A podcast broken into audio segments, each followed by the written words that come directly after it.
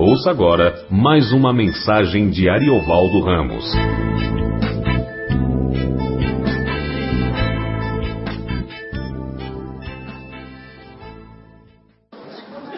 Boa noite, graças. É, Mateus 9, a partir do versículo 35.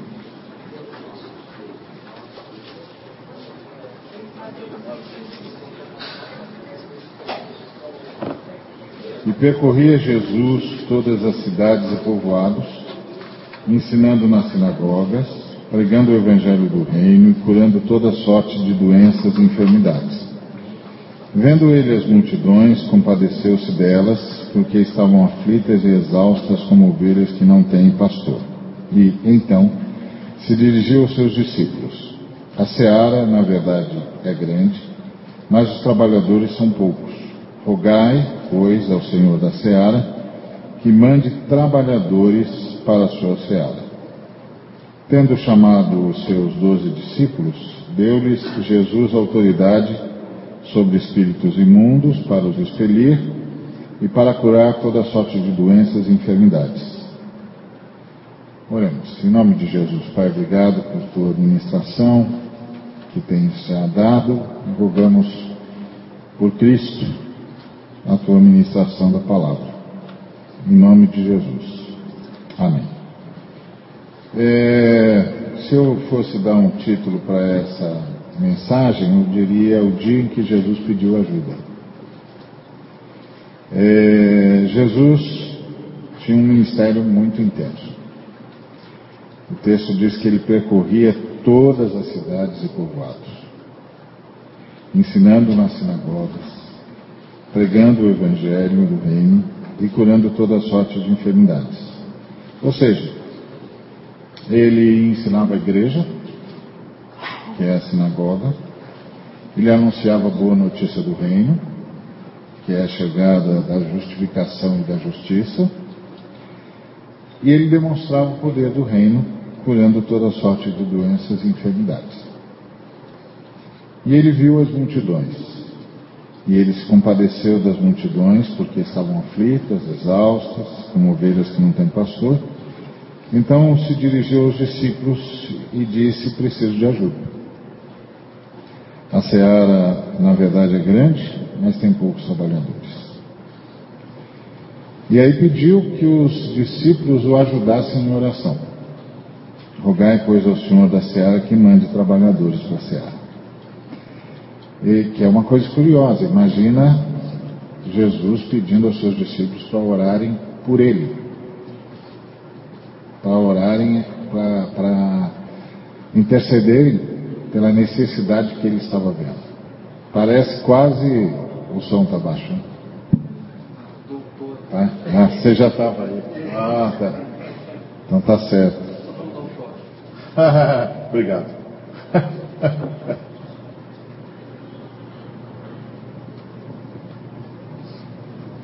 então, então imagina essa situação curiosa, Jesus chamando seus discípulos e dizendo orem, que é um negócio quase impensável, né? Porque você pensa, Jesus é um sujeito, ninguém orou como Jesus, né? Ah, a gente pode lembrar, por exemplo, que no dia em que ele multiplicou os pães e peixes, ele teve um dia muito exaustivo, de manhã os discípulos é, de João foram lá visitá-lo para falar da morte do João. Ele e os seus discípulos ministraram tanto que não tiveram condições de comer. Aí ele foi para Betsaida para ver se descansava. Chegou lá, a multidão estava lá de novo. Ele deu espaço para a multidão. É, depois multiplicou pães e peixes. Depois despediu os seus discípulos e continuou com a multidão para despedir a multidão. E depois foi orar. E como tinha sido um dia muito exaustivo, muito cansado, etc., ele orou pouco. Ele orou só sete horas. Então, é, imagina um camarada que ora desse jeito pedindo ajuda em oração. Primeira coisa que você pensa é que tipo de oração que ele está esperando de mim, né? Um camarada que ora com essa, essa extensão e, essa, e a intensidade com que ele ora, que tipo de oração ele está pedindo de mim? E ele diz: roguem ao Pai, ao Senhor da Seara, né, que mande trabalhadores para a sua Seara. Então, o que foi que Jesus viu? Jesus viu que tinha trabalho demais e que ele não dava conta sozinho. É impressionante também pensar em Jesus reconhecendo a sua limitação. Eu não dou conta sozinho. Eu estou andando por todas as cidades, por todos os povoados, estou ensinando nas sinagogas, estou pregando o Evangelho, mas eu não vou conseguir percorrer todas as cidades e todos os povoados de Israel sozinho. Não vai dar, não vai dar.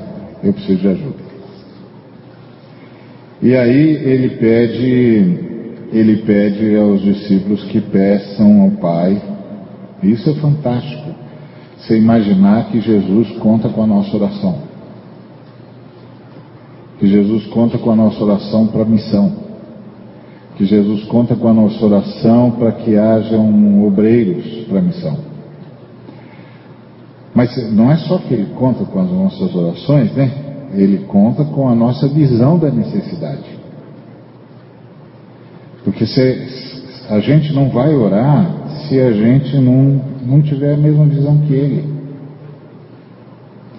Então ele conta que a gente veja as multidões.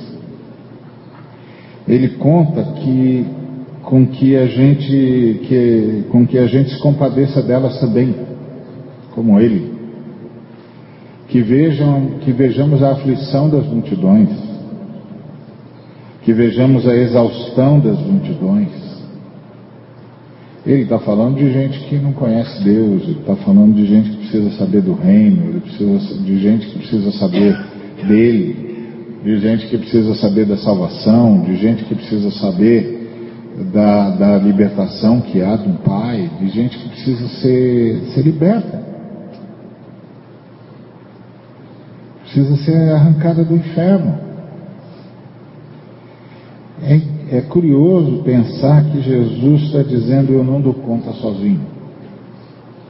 Eu preciso de gente que, que fique do meu lado. Eu preciso de gente que trabalhe comigo. Eu, eu preciso de gente que trabalhe como eu. Eu preciso de gente que veja o que eu vejo. Eu preciso de gente que se compadeça como eu me compadeço. Eu preciso de, jeito, de gente que ensine como eu ensino.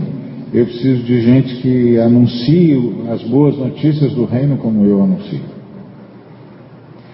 Então, é, ele conta com as nossas orações,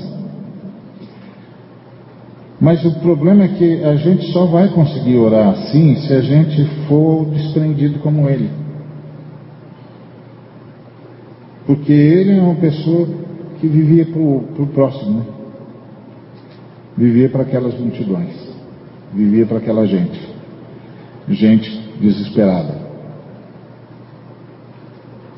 E gente morta, como disse o apóstolo Paulo, em seus delitos e pecados. Gente exausta, gente sem esperança, gente que não tem para quem, para quem, com quem falar. E isso só mostra o desprendimento de Jesus. Mas é interessante Jesus dizer: Eu preciso de ajuda. Peçam ao Pai por mim. Você fica até pensando, mas, mas Jesus, desculpa, nenhum, nenhuma oração vai ser tão eficaz quanto a tua. Até porque, como o Senhor mesmo disse, o Pai sempre ouve o Senhor.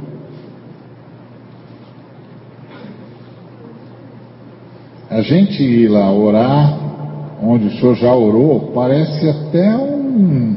Puxa!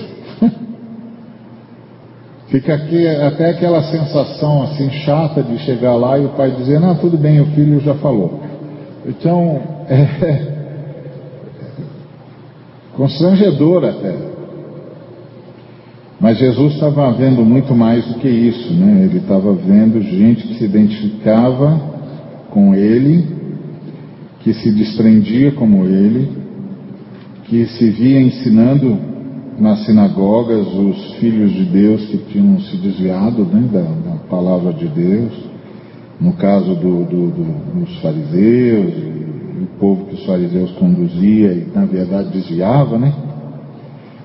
Ele via a necessidade das boas notícias, o reino de Deus está aqui, está aqui para justificar os homens, está aqui para que haja justiça, está aqui para interferir nas circunstâncias, está aqui para mudar a história, está aqui para trazer um sinal de esperança no meio de tanta angústia, de tanta dor. É, o reino de Deus está aqui. Há esperança. Já está aqui, não está plenamente, mas já está aqui. O, a, a simples sinalização do reino já altera a ordem dos fatos. Já altera os resultados, já altera os procedimentos. E, e ele disse: Eu preciso de gente que, que cure como eu. Que cure toda sorte de doenças e enfermidades. Eu preciso de gente que se compadeça como eu que veja como eu, que se importe como eu me importo, que se desprenda como eu me desprendo. Então ele disse para os discípulos: Olha, tem muita colheita para fazer. O Espírito Santo descortinou um mundo de possibilidades. Porque quando ele diz a seara é grande e faltam trabalhadores, ele estava vendo um montão de gente para ser colhida. Um montão de frutos prontos para serem colhidos. O Espírito Santo foi na frente. Foi o que ele mais tarde diria para os discípulos lá em Samaria. Ele disse: Vocês dizem que ainda faltam três meses para a colheita, mas levantem os olhos. Vejam os campos estão brancos para sempre, ou seja, as pessoas estão preparadas, o Espírito Santo já trabalhou no coração delas, elas estão esperando uma palavra. Elas estão esperando por vocês. E, e aí ele disse: Olha, a é enorme, mas tem pouca gente como eu. Tem pouca gente desprendida como eu. Tem pouca gente disposta a ensinar como eu. Tem pouca gente disposta a anunciar as boas notícias como eu. Tem pouca gente disposta a curar. Tem pouca gente disposta a compadecer-se dessa gente aflita e exausta. Roguem ao Pai que mande trabalhadores para a seara. E aí, ele também está pedindo uma grande transformação nos seus discípulos, né? Que os seus discípulos sejam trabalhados por Deus para serem cada vez mais parecidos com Ele.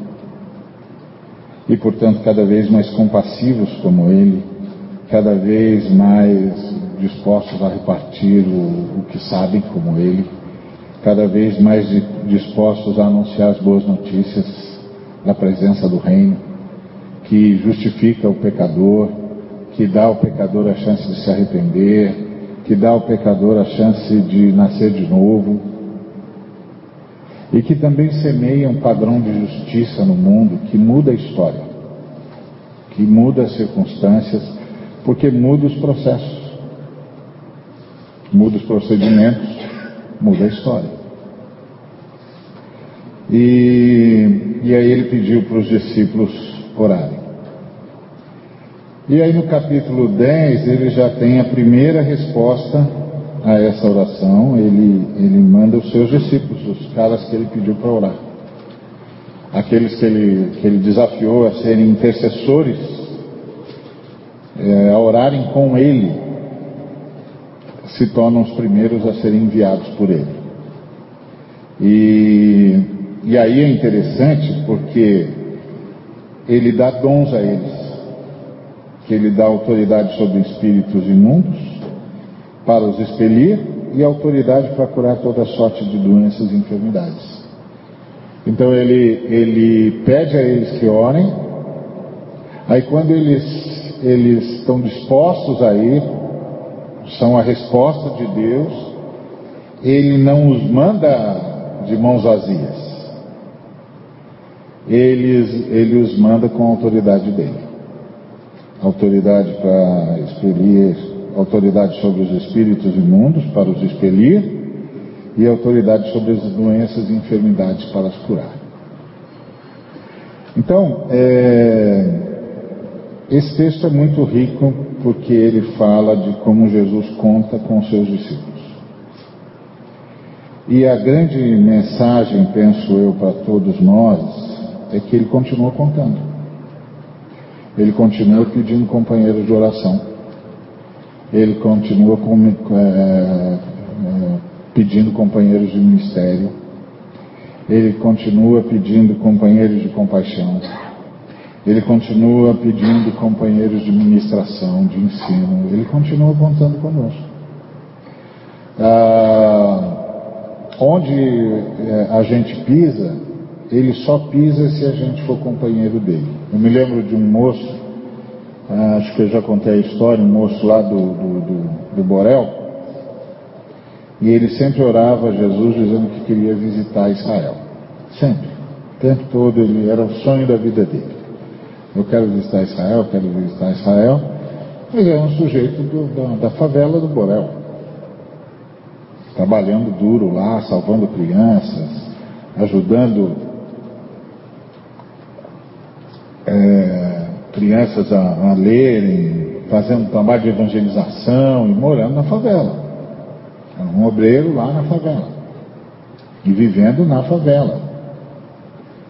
E vivendo de oferta. E, e querendo ir para Israel. E aí um dia, né, no meio dessas orações, é como se Jesus estivesse falando com ele, ele disse para Jesus, Jesus, eu queria pisar nos lugares onde o Senhor pisou. E aí Jesus disse para ele, meu filho, o mais importante do que você pisar nos lugares onde eu pisei é que graças a você eu estou pisando em lugares onde eu nunca pisaria, se você não estivesse aí. Então, esse, esse texto nos ajuda a nos ver como missionários. nos ajuda a nos ver como companheiros de Jesus, onde quer que nós estejamos. Qual é a área de influência da gente? Onde a gente está? Com quem que a gente convive? Com quem que a gente fala? Quem está do nosso lado? Quem é nosso vizinho? Quem é nosso companheiro de trabalho? Quem é nosso companheiro na escola? Quem são as pessoas que estão do nosso lado? Essas pessoas precisam de gente que se compadeça delas porque elas estão mortas. Elas estão exaustas. Elas estão aflitas. Não importa o quanto elas disfarcem isso, mas elas estão assim. Elas estão aflitas e exaustas. Elas estão sem perspectiva. Para elas, a, a morte é o fim do mundo.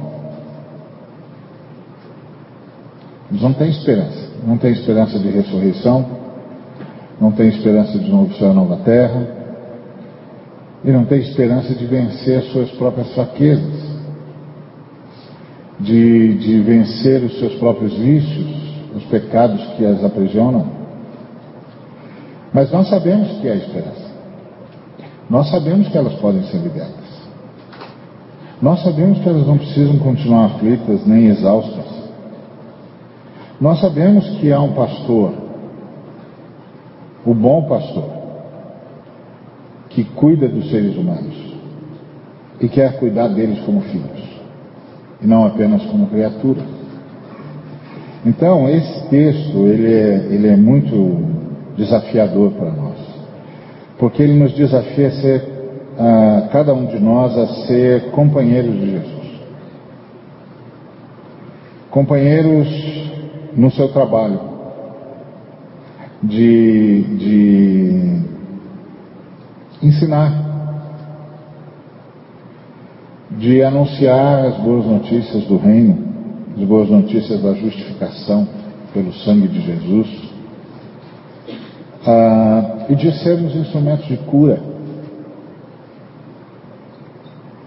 Tanta gente doente e tanta doença que é meramente espiritual meramente falta de paz, meramente angústia. meramente desespero. É, não tem remédio que cure isso. Isso só pode ser curado pela paz que excede todo o entendimento, que é a paz que nosso Senhor Jesus Cristo traz. Quem há de se compadecer delas? Quem há de dizer para elas que a cura? Quem há de dizer para elas que, que há um bom pastor? Então é uma é um grande desafio. E esse desafio começa com a oração. Porque a grande pergunta que a gente faz também é como é que eu como é que eu consigo ter essa compaixão de Jesus? Como é que eu consigo ter essa capacidade de anunciar as boas novas do reino como ele tinha? Como é que eu consigo ensinar como ele ensinava? Como eu consigo transmitir do jeito que ele transmitia? Eu penso que tudo isso começa para nós do mesmo, do mesmo jeito que começou para os discípulos, orando. A gente precisa começar a orar como companheiro de Jesus. Porque Jesus pediu, pede ajuda. A gente tem as nossas orações, nossos clamores, nossas necessidades, nossas enfermidades. Mas quem sabe se muitos dos nossos clamores, das nossas enfermidades, das nossas orações não serão curadas quando nós começarmos a orar pelo, pela angústia dos outros, pela sua situação de morte, pelo desespero em que eles vivem. Então, ah, é um desafio que está aqui. E é um grande desafio mesmo, porque ser companheiro de Jesus é um negócio assim é, quase constrangedor, porque o camarada vai, vai chegar a mim esperando de mim o que esperaria de Jesus. Esperando de mim a compaixão que encontraria em Jesus. A disponibilidade que encontraria em Jesus. E isso é, é, é interessante de um lado, porque Jesus está confiando em nós, está confiando nos seus discípulos. Ele está pedindo ajuda. E você só pede ajuda para quem você acha que pode ajudar, né? Então ele está confiando nos discípulos, ele está reconhecendo os discípulos. Mas os discípulos sabem que as pessoas vão querer reconhecer Jesus neles. Isso é uma angústia, porque por mais que a gente anuncie Jesus, a gente não é Jesus. A gente não consegue reproduzir tudo que Jesus é, não dá. São anos-luz de distância. Mas tudo começa com oração. Uma oração de companheiro de Jesus. Interessante porque os discípulos também são ovelhas. Mas o que Jesus está dizendo é: vocês já são ovelhas que têm pastor. Eu sou o pastor de vocês. Vocês precisam orar pelas ovelhas que ainda não têm, que não sabem de mim, que não se entregam aos meus cuidados, aos meus cuidados, que não aceitam a minha mão estendida e nem a percebem, e que estão exaustos, aflitos e precisam desesperadamente de mim. Então é interessante que Jesus pede a ovelhas que orem pedindo trabalhadores, pedindo que gente como Jesus. E todas as vezes que a gente ora ao Pai pedindo gente como Jesus, a gente é desafiado a se deixar transformar em gente como Jesus. Para que Jesus possa contar com os companheiros que ele precisa. Então, eu penso que nós todos, nós todos vamos embora mais cedo ou mais tarde. Mas nós vamos voltar. E nós vamos voltar em glória. Nós vamos voltar com um novo corpo. Nós vamos voltar em estado de ressurreição, em estado de glória. Mas muitos irão simplesmente embora.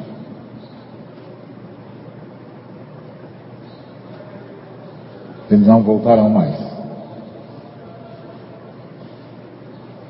Eles vão simplesmente embora. É, nós sofremos como eles sofrem. Mas nós podemos dizer, Pai nosso que estás nos céus.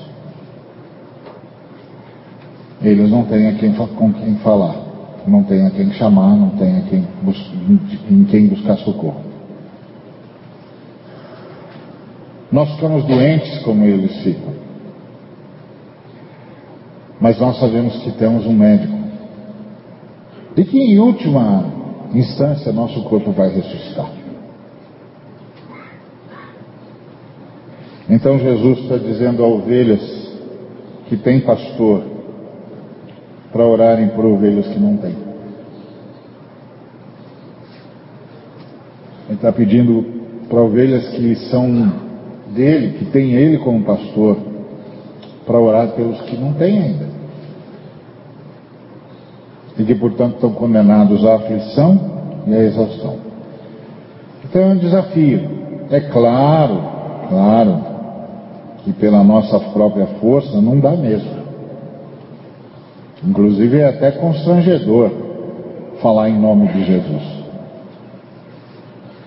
Até porque as pessoas estão esperando Jesus. Mas a gente não é Jesus. A gente só está falando em nome dele.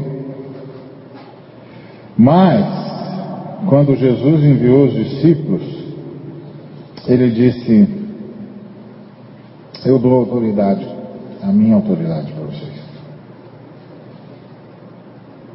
Vocês não são a minha réplica. O Espírito do Pai ainda está trabalhando em vocês. Enquanto que em Jesus o Espírito do Pai tinha plena liberdade, plena liberdade, plena, domínio absoluto sobre Jesus.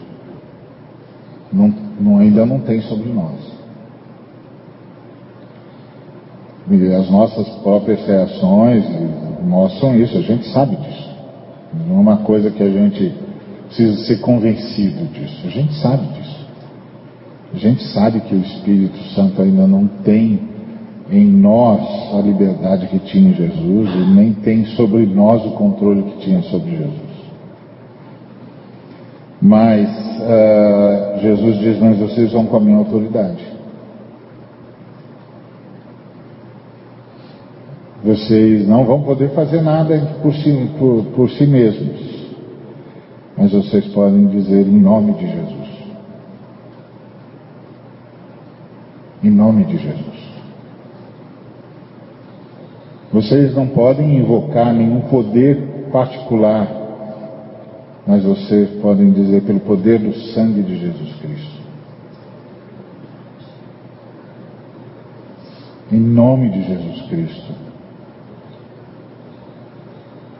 E ele disse: Vocês vão com a minha autoridade sobre os espíritos imundos para os expelir, sobre as doenças e as enfermidades para as curar, em nome de Jesus. Então Jesus continua pedindo ajuda. Algumas pessoas que estão ao nosso lado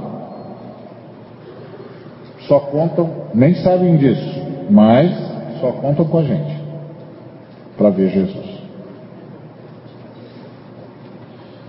como Jesus disse para o menino lá do Borel. Meu filho, mais importante do que você pisar onde eu pisei, é que agora, graças a você, eu estou pisando onde não pisaria.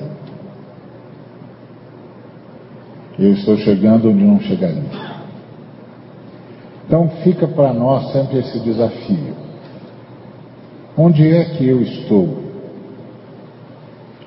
E que Jesus não chegaria se eu não estivesse lá. Agora, volto a insistir. Isso começa com oração. Começa com a gente dizendo ao Pai: Não me envia, mas envia gente como Jesus. Envia gente como Jesus para esse lugar aqui onde eu estou, para essas pessoas aflitas e exaustas. E quem sabe, no próximo capítulo, Jesus chame a gente mesmo. E se no próximo capítulo a gente, Jesus chamar a gente mesmo, significa que o Espírito Santo avançou em nós e a gente está mais pronto para representar Jesus.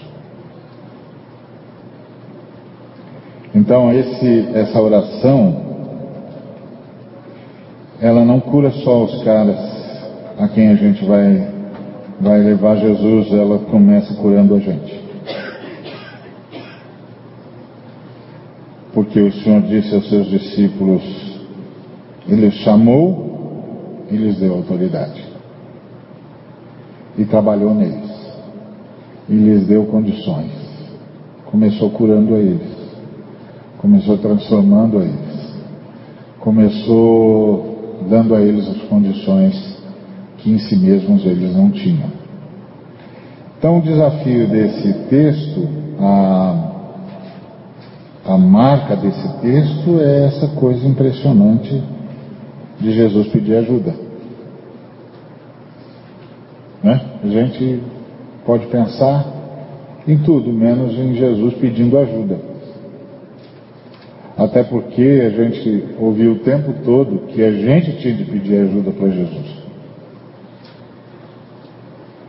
Mas aqui nesse texto é Jesus que pede ajuda para os seus discípulos. E pede ajuda em oração, que é uma coisa impressionante.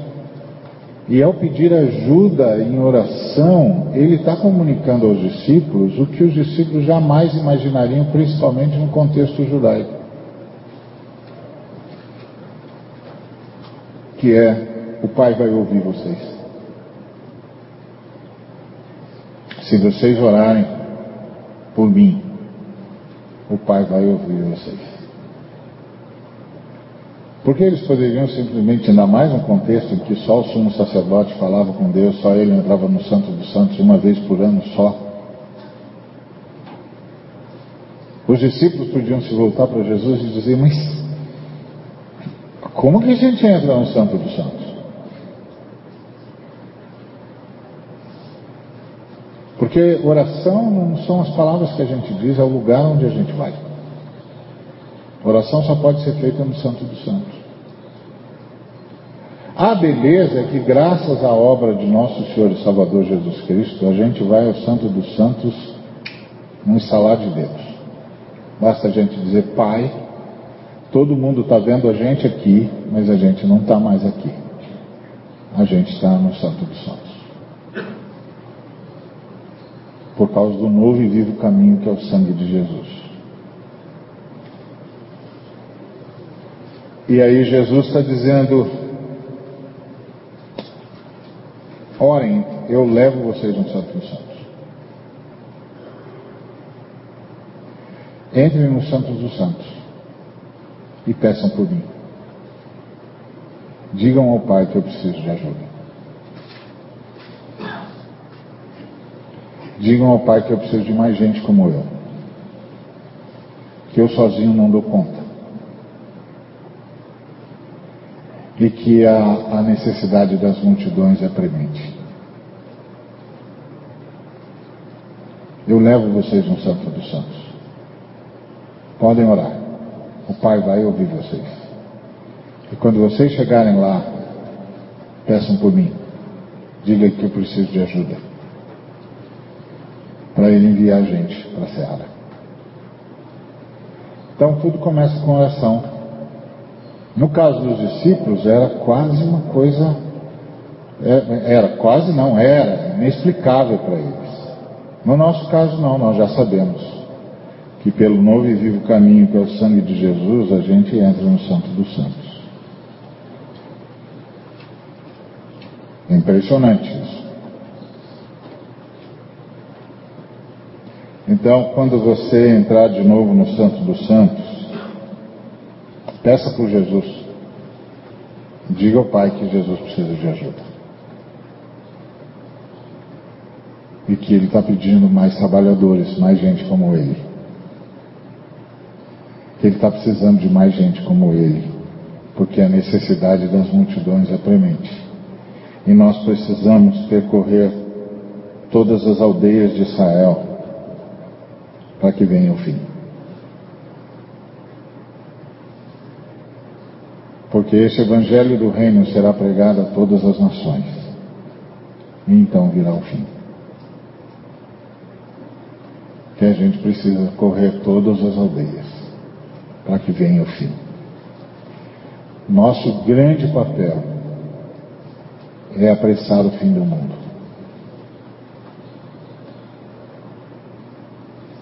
Nosso grande papel é apressar o fim do mundo. Então, quando você entrar de novo no Santo dos Santos, peça por Jesus. Diga ao Pai que Jesus continua precisando de ajuda. E eu tenho certeza, não apenas que você vai entrar, porque você já entra mesmo qualquer hora pelo sangue de Cristo, mas que o Pai vai ouvir tanto a mim quanto a você, vai nos ouvir. E quem sabe, no próximo capítulo, quem tenha sido convocado seja gente, e quem tenha sido transformado seja gente, e Jesus possa contar ainda mais com a gente para socorrer essa gente aflita e exausta. Amém? Vamos orar? Obrigado, Senhor, por tua misericórdia para conosco. Obrigado por nos confiar a oração. Que privilégio é saber que o Senhor confiou em nós como intercessores. Obrigado. Nós só ousamos fazê-lo no teu sangue, sob tua unção e para a tua glória. Pai, envia mais gente como Jesus. Jesus continua precisando de ajuda. Há ainda muitas multidões em desespero, em angústia e em exaustão. Nós pedimos mais gente como Jesus. Em nome de Jesus. Que a graça de nosso Senhor e Salvador Jesus Cristo, que o amor do Pai, e a comunhão do Espírito Santo seja com cada um dos irmãos e com todo o povo de Deus, hoje e para todo sempre. Amém. Deus nos abençoe.